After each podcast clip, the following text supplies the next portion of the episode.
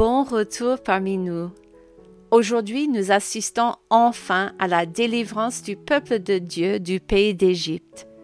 Malgré les nombreuses années d'épreuves et de souffrances pour les enfants d'Israël, Dieu est resté fidèle à travers tout cela, et il restera fidèle pendant le voyage des jours à venir. Allons-y. Le chapitre 10 reprend là où le précédent s'est arrêté. Moïse et Aaron retournent devant Pharaon, annonçant cette fois une invasion de sauterelles qui détruira tout ce qui reste de la tempête de grêle qu'il vient de subir. Dieu encourage Moïse et Aaron en leur disant que non seulement tout le pays saura qui il est, mais que cela constituera également un puissant témoignage pour les générations futures.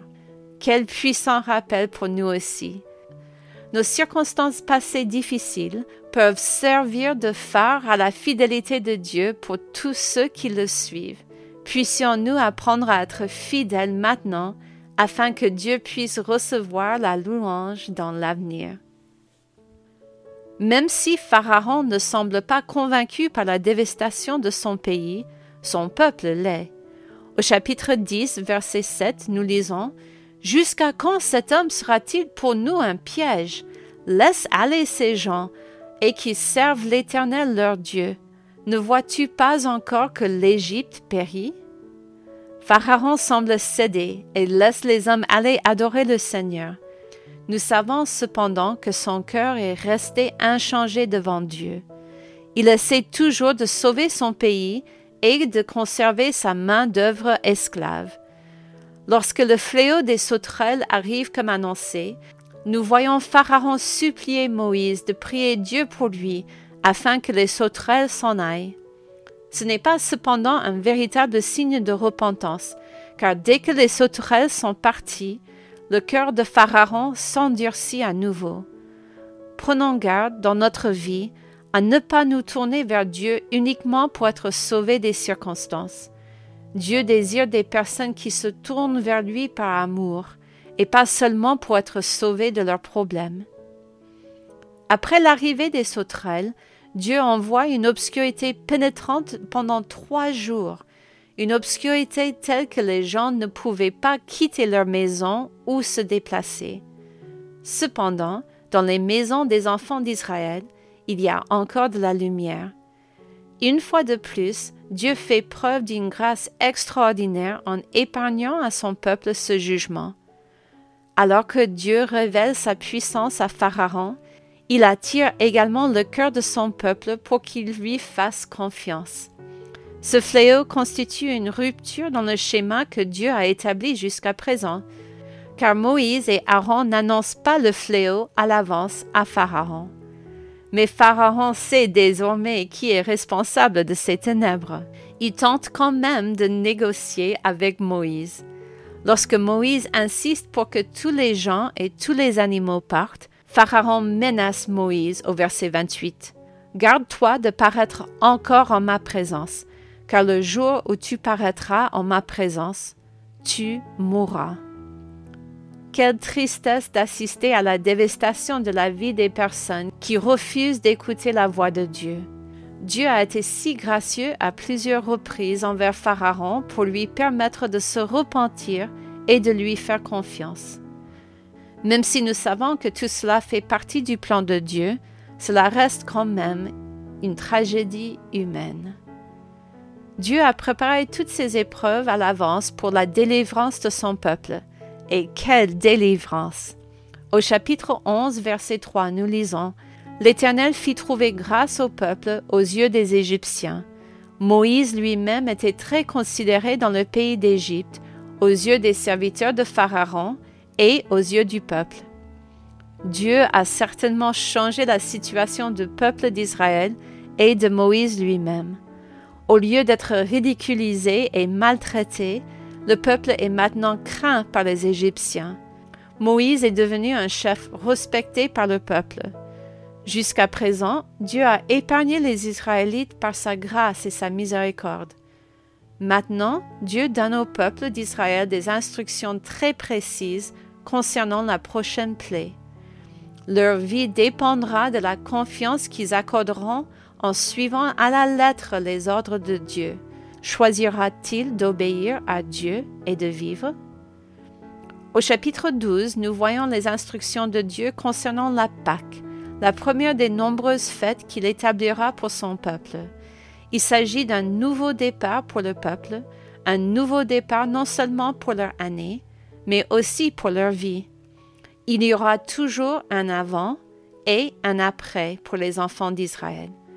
Comme il est merveilleux que Dieu nous donne un nouveau départ avec lui.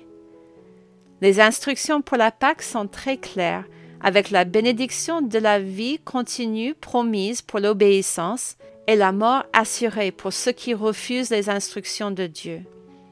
Chacun des éléments que Dieu donne aux enfants d'Israël a une signification pour le peuple à ce moment-là, mais sera aussi un signe avant-coureur de ses relations futures avec le peuple. L'animal, par exemple, devait être un agneau ou un bouc parfait qui serait tué sans se rompre les os. Le sang de cet animal était précieusement appliqué sur chaque lieu d'habitation avec de l'hysope une herbe amère qui évoquera plus tard l'amertume de l'esclavage des enfants d'Israël en Égypte. Les gens restaient dans leur maison, et comme nous le lisons au chapitre 12, verset 13, le sang vous servira de signe sur les maisons où vous serez.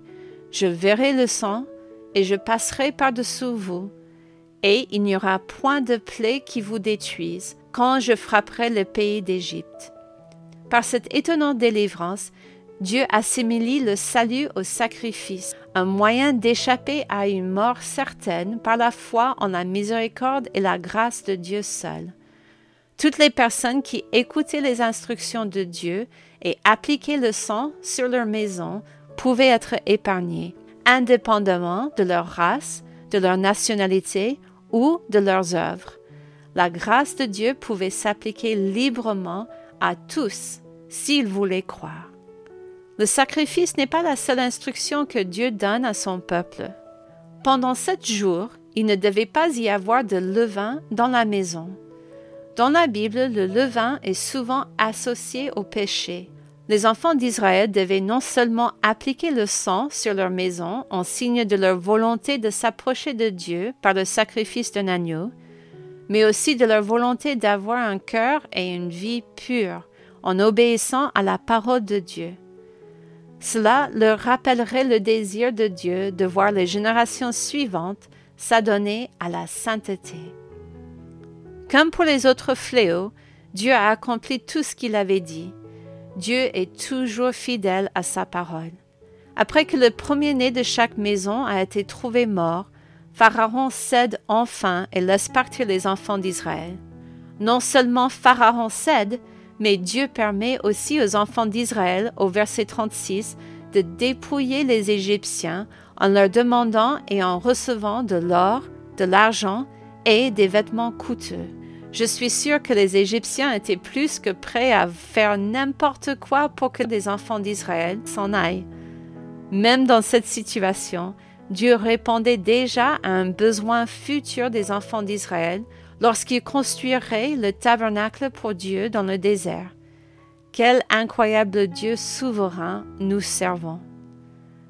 Alors que nous terminons ce chapitre étonnant de l'histoire des enfants d'Israël, nous constatons que les enfants d'Israël n'ont pas été les seuls à être épargnés par tous ces fléaux.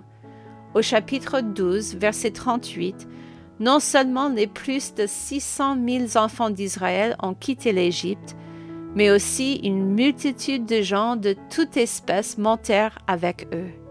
Dieu avait en effet montré à l'Égypte sa puissance et son pouvoir, et par sa grâce, il a étendu la promesse de bénédiction et de délivrance à tous ceux qui ont cru, tout comme Dieu continue à le faire aujourd'hui. Dieu veut continuer à montrer sa magnificence à toutes les nations qui nous entourent. Dieu veut nous utiliser comme ses porte-paroles auprès d'un monde perdu et mourant. Serons-nous prêtes à y aller, nous aussi? Après 430 ans de séjour et de souffrance dans le pays d'Égypte, Dieu appelle enfin son peuple à retourner dans le pays de la promesse. le chemin sera semé d'embûches, car le peuple apprend, pas à pas, à faire confiance au Seigneur. Dieu seul est digne de leur confiance et de la nôtre aussi. À la prochaine!